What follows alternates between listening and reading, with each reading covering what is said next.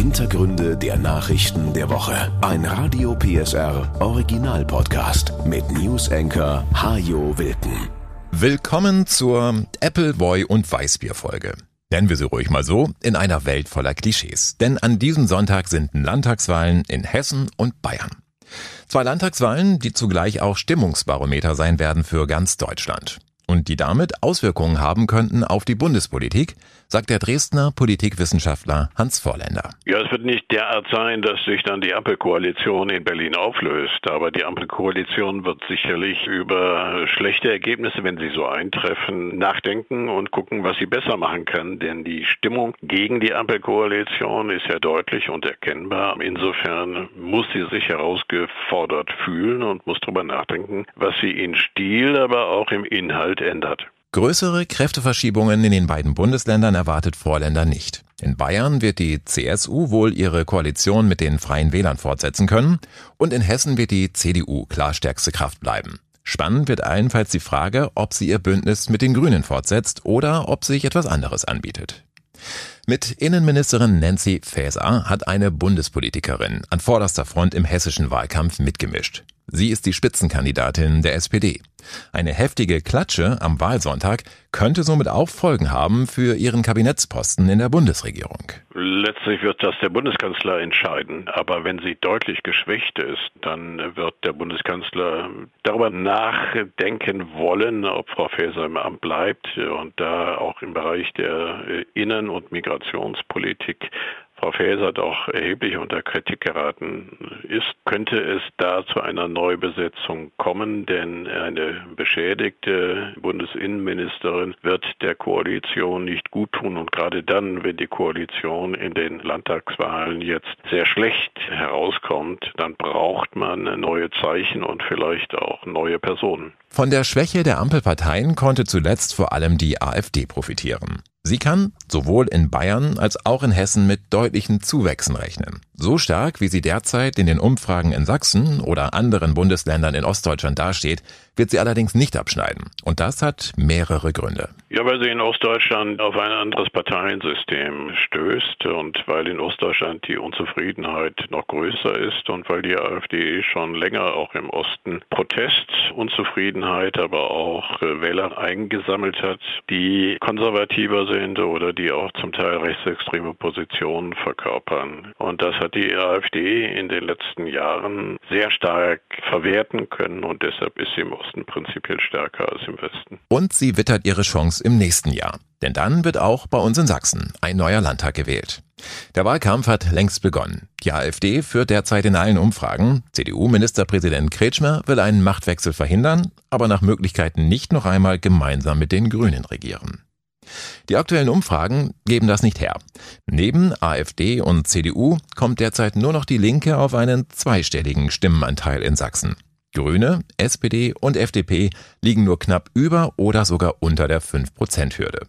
Vor diesem Hintergrund werden alle Parteien hier bei uns gerade die Wahl in Bayern sehr genau beobachten, um erfolgreiche Strategien womöglich zu kopieren stehen ja in Bayern wie in Sachsen zwei Personen sehr stark im Vordergrund der Kampagne. Herr Söder und Herr Kretschmer wird das sicherlich auch sein. Und man wird einen sehr stark personalisierten Wahlkampf auch führen. Und wir sehen, dass je stärker die Kritik an Parteien ist, desto stärker kommt es auf die Personen an. Und das gilt für Bayern sehr stark. Das gilt auch für Sachsen. Das galt auch beispielsweise bei der Wahl in Sachsen-Anhalt vor zwei Jahren, wo die AfD scheinbar stärker aus der Wahl herausgekommen wäre als die CDU, aber Herr Hasselhoff hat es verstanden, doch deutlich die CDU nach oben zu ziehen. Also es kommt entscheidend auf die Personen an, mit denen man sich identifizieren kann, die aber dann auch eine bestimmte Richtung, nämlich ein Programm verkörpern sollen. Insofern ist es eine Mischung aus den unterschiedlichen Faktoren, aber man kann durchaus sagen, dass in den letzten Jahren die Bedeutung des Spitzenpersonals nochmal deutlich zugelegt gelegt hat. Sagt Hans Vorländer, Politikwissenschaftler an der TU Dresden vor den Landtagswahlen in Bayern und Hessen an diesem Sonntag. Neben Programmen und dem Personal spielt noch etwas, eine ganz entscheidende Rolle in politischen Wahlkämpfen. Die sozialen Netzwerke und die Menschen oder Bots, die sie mit Inhalten füllen. Und so kann es vorkommen, dass ein Milliardär aus dem Ausland plötzlich in deutschen Landtagswahlkämpfen mitmischt. Tesla-Gründer Elon Musk hat das gemacht vor einigen Tagen. Auf seiner Internetplattform X, also dem früheren Twitter, teilte er einen Beitrag, in dem dazu aufgerufen wird, die AfD zu wählen. In dem Beitrag ging es darum, dass Schiffe privater deutscher Rettungsorganisationen im Mittelmeer Geflüchtete an Bord nehmen, um sie nach Italien zu bringen. Und dass der Bund die Seenotretter mit bis zu zwei Millionen Euro unterstützt. Ist sich die deutsche Öffentlichkeit dessen bewusst? fragte Musk, der Twitter im letzten Jahr für 44 Milliarden Dollar gekauft hatte. Also für ungefähr das 20.000-fache der Summe, die die Bundesregierung bereitstellt, um Menschen zu retten, die sonst womöglich im Mittelmeer ertrinken würden. Übrigens sind nach UN-Angaben in diesem Jahr schon mehr als 2500 Menschen ums Leben gekommen, bei dem Versuch, über das Mittelmeer nach Europa zu gelangen. Einige User von X fragen deshalb auf der Plattform, ob sich die deutsche Öffentlichkeit dessen bewusst ist. Musk jedenfalls nennt die Flucht über das Mittelmeer eine Invasion. Das ist eine Formulierung, die häufig von Menschen verwendet wird, die behaupten, in Europa würde ein gesteuerter Bevölkerungsaustausch stattfinden. Und dann fordert er noch eine Umfrage zu dem Thema. Ich bezweifle, schrieb er dazu, dass die Mehrheit der deutschen Öffentlichkeit dies befürwortet. Das zeigt zunächst einmal eins dass sich Musk offenbar nicht besonders intensiv mit dem Thema beschäftigt hat. Denn es gibt bereits Umfragen dazu mit dem Ergebnis, dass die Menschen den Einsatz der Seenotretter sehr wohl befürworten. Was Musk verschweigt oder vermutlich gar nicht weiß, die wenigsten Flüchtlinge erreichen Europa, weil sie aus Seenot gerettet werden. Ihr Anteil liegt im einstelligen Prozentbereich. Und was ihm wohl ebenfalls ziemlich überraschen dürfte, die Umfragen, die er ständig in seinem Netzwerk anstoßen will, die sind ebenso überflüssig wie sinnlos. Würde er zum Beispiel eine Umfrage machen, wie viele Deutsche sich derzeit freiwillig einen Tesla kaufen würden, bekäme er auch ein Ergebnis im einstelligen Prozentbereich und könnte seine Fabrik in Grünheide gleich wieder dicht machen. Ja, die Deutschen fremdeln noch mit dem Elektroauto. Und die AfD, also die Partei, für die der Milliardär so kräftig Wahlwerbung macht, hält die Elektromobilität gar für einen Irrweg. Sie operiert dabei zwar immer wieder mit falschen Zahlen, aber das macht der Milliardär auch sehr gern, es mit Fakten nicht so genau zu nehmen, solange man mit Lügen und Halbwahrheiten Stimmung machen kann. Und damit spiele ich überhaupt nicht auf AfD-Parteichef Tino Kropalla an, der in dieser Woche während einer Wahlkampfveranstaltung in Ingolstadt ins Krankenhaus eingeliefert werden musste. Denn Stand jetzt, es ist Freitag früh, während ich das hier aufnehme, ist völlig unklar, was dort passiert ist. Während die AfD von einem tätlichen Vorfall spricht, haben Polizei und Staatsanwaltschaft keine Hinweise auf einen Angriff. Veronika Grieser von der Staatsanwaltschaft Ingolstadt. Aus Zeugenaussagen wissen wir, dass mehrere Personen Selfies mit Herrn Chrupalla gemacht haben. Die Zeugen haben keinen Angriff oder keine tätliche Handlung in Richtung von Herrn Krupalla in diesem Augenblick beobachten können. Aber das Ergebnis der Blutuntersuchung steht noch aus. Es ist also durchaus möglich, dass irgendjemand dem AfD-Chef heimlich irgendeine Substanz in den Körper gespritzt hat. Und sagen Sie jetzt nicht, na, vielleicht hat er am Ende sogar sich selbst, denn wie gesagt, man weiß derzeit noch nichts Genaues. Vielleicht war es auch ein Wespenstich oder ein Männerschnupfen oder eine heimliche Corona-Impfung. Ich weiß es nicht. Was man aber weiß, ist, dass die AfD an anderer Stelle ein klein bisschen geflunkert hat, um sich flugs wieder einmal in die Opferrolle zu begeben, mit der die Partei immer dann zu punkten versucht, wenn sie inhaltlich nichts Wesentliches anzubieten hat. Und das ist nicht gerade selten. Jüngstes Beispiel, Parteichefin Alice Weidel hat am Tag der deutschen Einheit einen Wahlkampfauftritt in Mödler-Reuth platzen lassen. In einer Videobotschaft sagte sie, dass sie leider nicht da sein kann, ein Parteikollege lieferte die Begründung nach. Alice Weidel wurde derart bedroht mit ihrer Familie, dass sie nicht nur nicht hierher kommen konnte, sie wurde von zu Hause evakuiert, in ein Safe House gebracht und kann das Haus nicht verlassen. Hausarrest für einen politisch misslebigen Kandidaten. Das Safe House war dann wohl doch eher ein Steakhouse oder so. Aber das kann man ja schon mal verwechseln, wenn man nicht richtig zuhört. Jedenfalls wurde Alice Weidel, oder wie Parteifreunde sie nennen, Alice für Deutschland! am gleichen Tag in einem Strandrestaurant auf Mallorca gesehen. An der Seite ihrer Lebensgefährtin. Oder, wie Alice sie nennt, eine Frau, mit der sie verheiratet ist und die sie seit 20 Jahren kennt. Und die zusammen zwei Kinder haben. Ein Lebensmodell, das für die AfD tatsächlich noch ein bisschen verhasster ist als ein Elektroauto. Aber Sie merken schon, ich schweife ab. Alice Weidel war also nicht im Safehouse, sondern im Urlaub. Und mir persönlich ist es völlig egal, wie sehr sie die eigenen Anhänger verarscht mit solchen Videobotschaften. Empfehlen würde ich aber mal einen Blick ins Parteiprogramm, um Enttäuschungen in der Zukunft zu verhindern. Und um das auch ganz klar zu sagen, sollte sie und ihre Familie tatsächlich bedroht worden sein, ein paar Tage vorher, denn es hatte da wohl tatsächlich einen Polizeieinsatz gegeben an ihrem Wohnort in der Schweiz, dann ist das durch absolut nichts zu rechtfertigen. Wer körperliche Angriffe auf politische Gegner startet, die er für undemokratisch hält, der ist selbst kein Demokrat. Fakt ist aber auch, wenn man Geschichten wie die vom Safehouse erfindet und dann Mimimi macht, dann darf man sich nicht wundern, nicht mehr ernst genommen zu werden, sollte man tatsächlich irgendwann einmal in eine Bedrohungslage kommen. Es wird allerhöchste Zeit, dass Fakten, Konzepte und Argumente im politischen Diskurs wieder mehr zählen als Fake News, Blockade und Hetze. Kann vielleicht nicht schaden und gilt natürlich für alle. Ja, auch für Sie, Herr Merz. Aber ich bin vom Thema abgekommen, denn eigentlich ging es ja um Elon Musk. Und leider bestätigt sich, was viele schon befürchtet hatten, als er den Kauf von Twitter im letzten Jahr ankündigte. Der 52-Jährige mischt sich immer häufiger in die Politik ein. In den USA, in Israel, der Ukraine und jetzt eben in Deutschland. Dass er seine Meinung zu allen möglichen Themen öffentlich äußert, ist dabei nicht das Problem, sondern der Umstand, dass er das auf einer Plattform tut, die ihm selbst gehört, die eine gewaltige Meinungsmacht hat und deren Algorithmen er steuern kann, wie es ihm gefällt. Die letzten Jahre waren nicht immer einfach für die sächsischen Landwirte. Trockenheit und Hitze oder auch Überschwemmungen und späte Fröste haben immer wieder zu Ernteausfällen geführt. Die Bauern wollen sich deshalb jetzt besser gegen Wetterextreme und andere Gefahren absichern. Dazu haben sie zusammen mit Klimaforschern, Versicherern und der Landesregierung ein sogenanntes Feldexperiment gestartet. Dabei wird zunächst untersucht, mit welchen Risiken Landwirte in Sachsen derzeit am meisten zu kämpfen haben. So Bauernverbandspräsident Thorsten Kraftschick. Und dann gucken wir mit den Wissenschaftlern und gemeinsam mit den Meteorologen, wie wahrscheinlich wird das, dass sich das verstärkt. Und danach müssen natürlich Risiken bewertet werden, sprich, mit welchen Finanzen müssen wir rechnen, um uns da abzusichern. Wie kann man das versichern? Denn klar ist, Versicherungen in dieser Größenordnung sind nicht billig und für Landwirte allein kaum zu stemmen. Deswegen fristen solche Policen auch seit Jahren ein Schattendasein. Nur Versicherungen gegen Hagel sind weit verbreitet. Die gibt es aber auch schon seit mehr als 180 Jahren. Dagegen sind Versicherungen gegen Dürreschäden noch relativ neu und teuer. Kraftschick setzt deshalb auf die Unterstützung der Politik und der Versicherer. Ich finde, es sollte auf drei Schultern getragen werden. Ein Teil trägt der Landwirt, ein Teil muss der Staat mit finanzieren, um tatsächlich erstmal, sagen wir mal, so einen Puffer aufzubauen.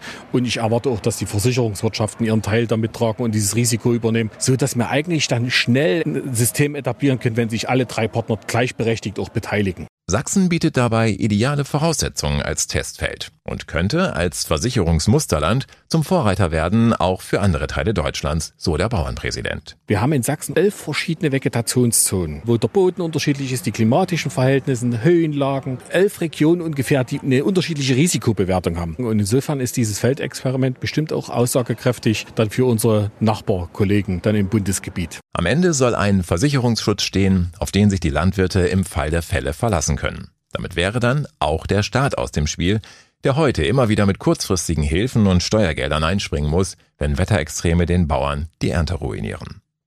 In anderen Regionen Europas sind solche Versicherungen übrigens deutlich verbreiteter als bei uns. In südlichen Ländern wie Italien, Griechenland oder Spanien zum Beispiel, die in der Vergangenheit schon häufiger mit Hitze und Dürre zu tun hatten, werden solche Versicherungen vom Staat gefördert. Die Prämien für die Landwirte halten sich dadurch in Grenzen. Wir sind wieder einmal Zeuge eines historischen Moments geworden in dieser Woche. Zum ersten Mal in der Geschichte ist der Vorsitzende des US-Repräsentantenhauses durch die Mehrheit der Abgeordneten abgewählt worden. The office of Speaker of the House of the United States House of Representatives is hereby declared vacant.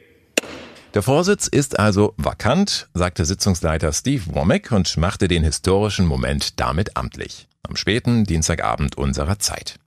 Bis dahin hieß der Vorsitzende Kevin McCarthy. Bis dahin war er einer der wichtigsten Politiker in den USA. Denn der Vorsitzende des Repräsentantenhauses steht an dritter Stelle hinter dem Präsidenten und seiner Stellvertreterin.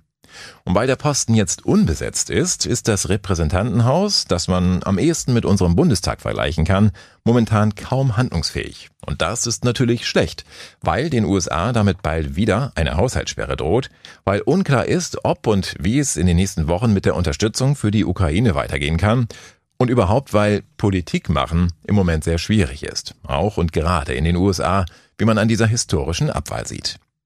Vorausgegangen war ein parteiinterner Machtkampf der Republikaner, den wir schon bei McCarthys Wahl zum Speaker im Januar erlebt hatten.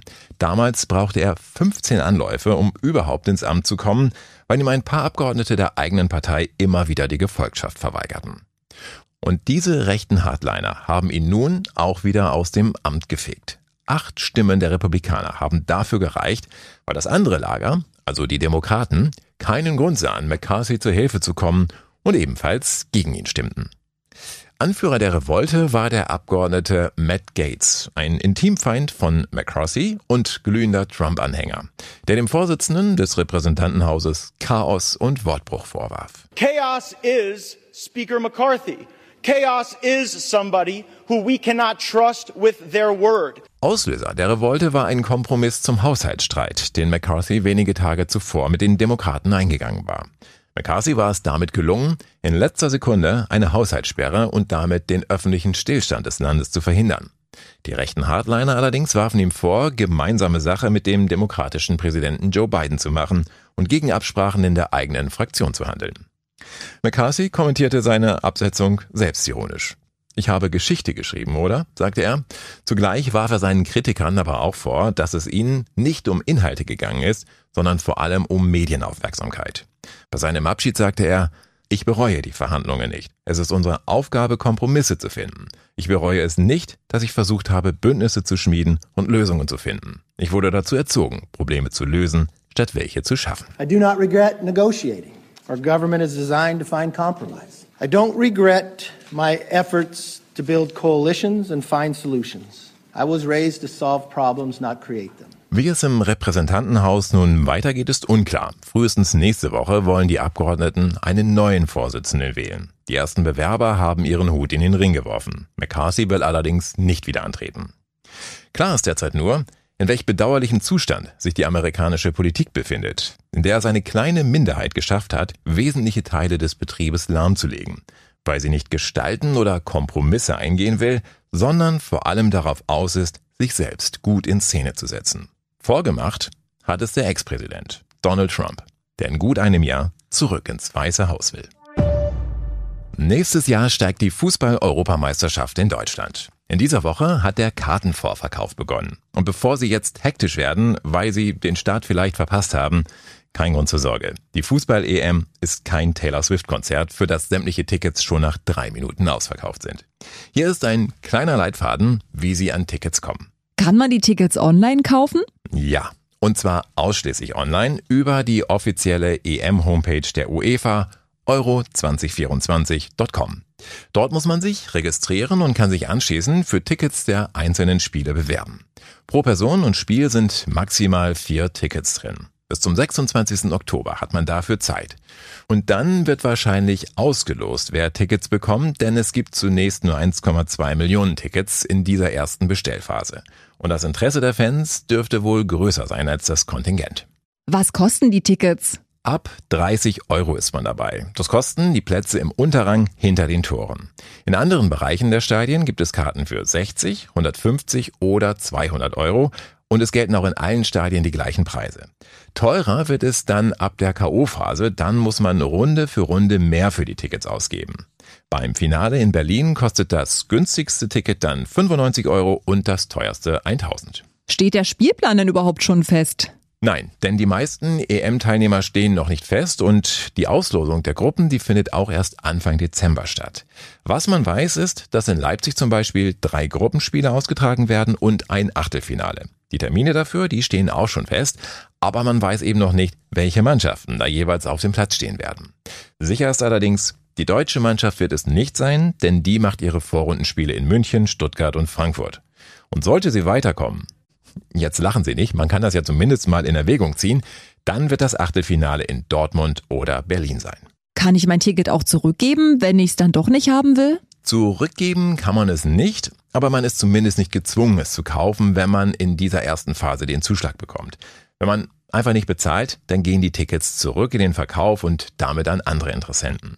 Und es wird im nächsten Jahr auch eine Online-Plattform geben, auf der man sein Ticket anbieten kann, wenn man doch nicht ins Stadion will. Gehandelt werden die Tickets da zu den offiziellen Preisen. Da wird sich also niemand eine goldene Nase verdienen können. Wann beginnt die zweite Verkaufsphase? Zwei Tage nach der Gruppenauslosung. Ab dem 4. Dezember gehen noch einmal eine Million Tickets in den Verkauf. Und da kauft man dann nicht mehr die Katze im Sack, sondern weiß schon, wer wo gegen wen spielt. Und zum Schluss noch zwei Meldungen aus den sächsischen Polizeiberichten in dieser Woche. Am Mittwochabend musste die Polizei zu einem Museum in Mittweida ausrücken, weil ein Nachbar im Gebäude den Lichtschein mehrerer Taschenlampen beobachtet hatte. Das sah ihm verdächtig nach Einbrechern aus. Die Polizei konnte allerdings ziemlich rasch Entwarnung geben. Im Museum fand eine Taschenlampenführung statt und die gehörte zum Ferienprogramm. Einen Tag später dann versetzte ein Zwölfjähriger halb Glauchau in den Ausnahmezustand. Eine Frau hatte ihn mit einer vermeintlichen Waffe an einer Terrassentür gesehen. Daraufhin riegelte die Polizei das Gebiet mit schwer bewaffneten Kräften ab. Autos wurden umgeleitet, Züge durften nicht den Glauchau halten, ein Hubschrauber kreiste über der Stadt und in den sozialen Netzwerken machten Gerüchte über einen Supermarktüberfall die Runde. Nach zwei Stunden schließlich gab die Polizei Entwarnung. Der Junge hatte seinen Haustürschlüssel vergessen und deswegen mit seiner Spielzeugpistole bei sich zu Hause gegen die Terrassentür geklopft. Und was lernen wir daraus? Wachsam sein, okay, aber nicht gleich überall Gefahren heraufbeschwören Bloß nicht den ganzen Scheiß glauben, den die Leute so ins Internet schreiben und gelegentlich doch mal gucken, was die lieben Kleinen in den Herbstferien so treiben. Weil sonst vielleicht plötzlich mal das SEK vor der eigenen Tür steht. Das war Wilken. Hintergründe der Nachrichten der Woche mit Newsenker Hajo Wilken. Dieser Radio PSR Original Podcast ist eine Produktion von Regiocast, deutsches Radiounternehmen.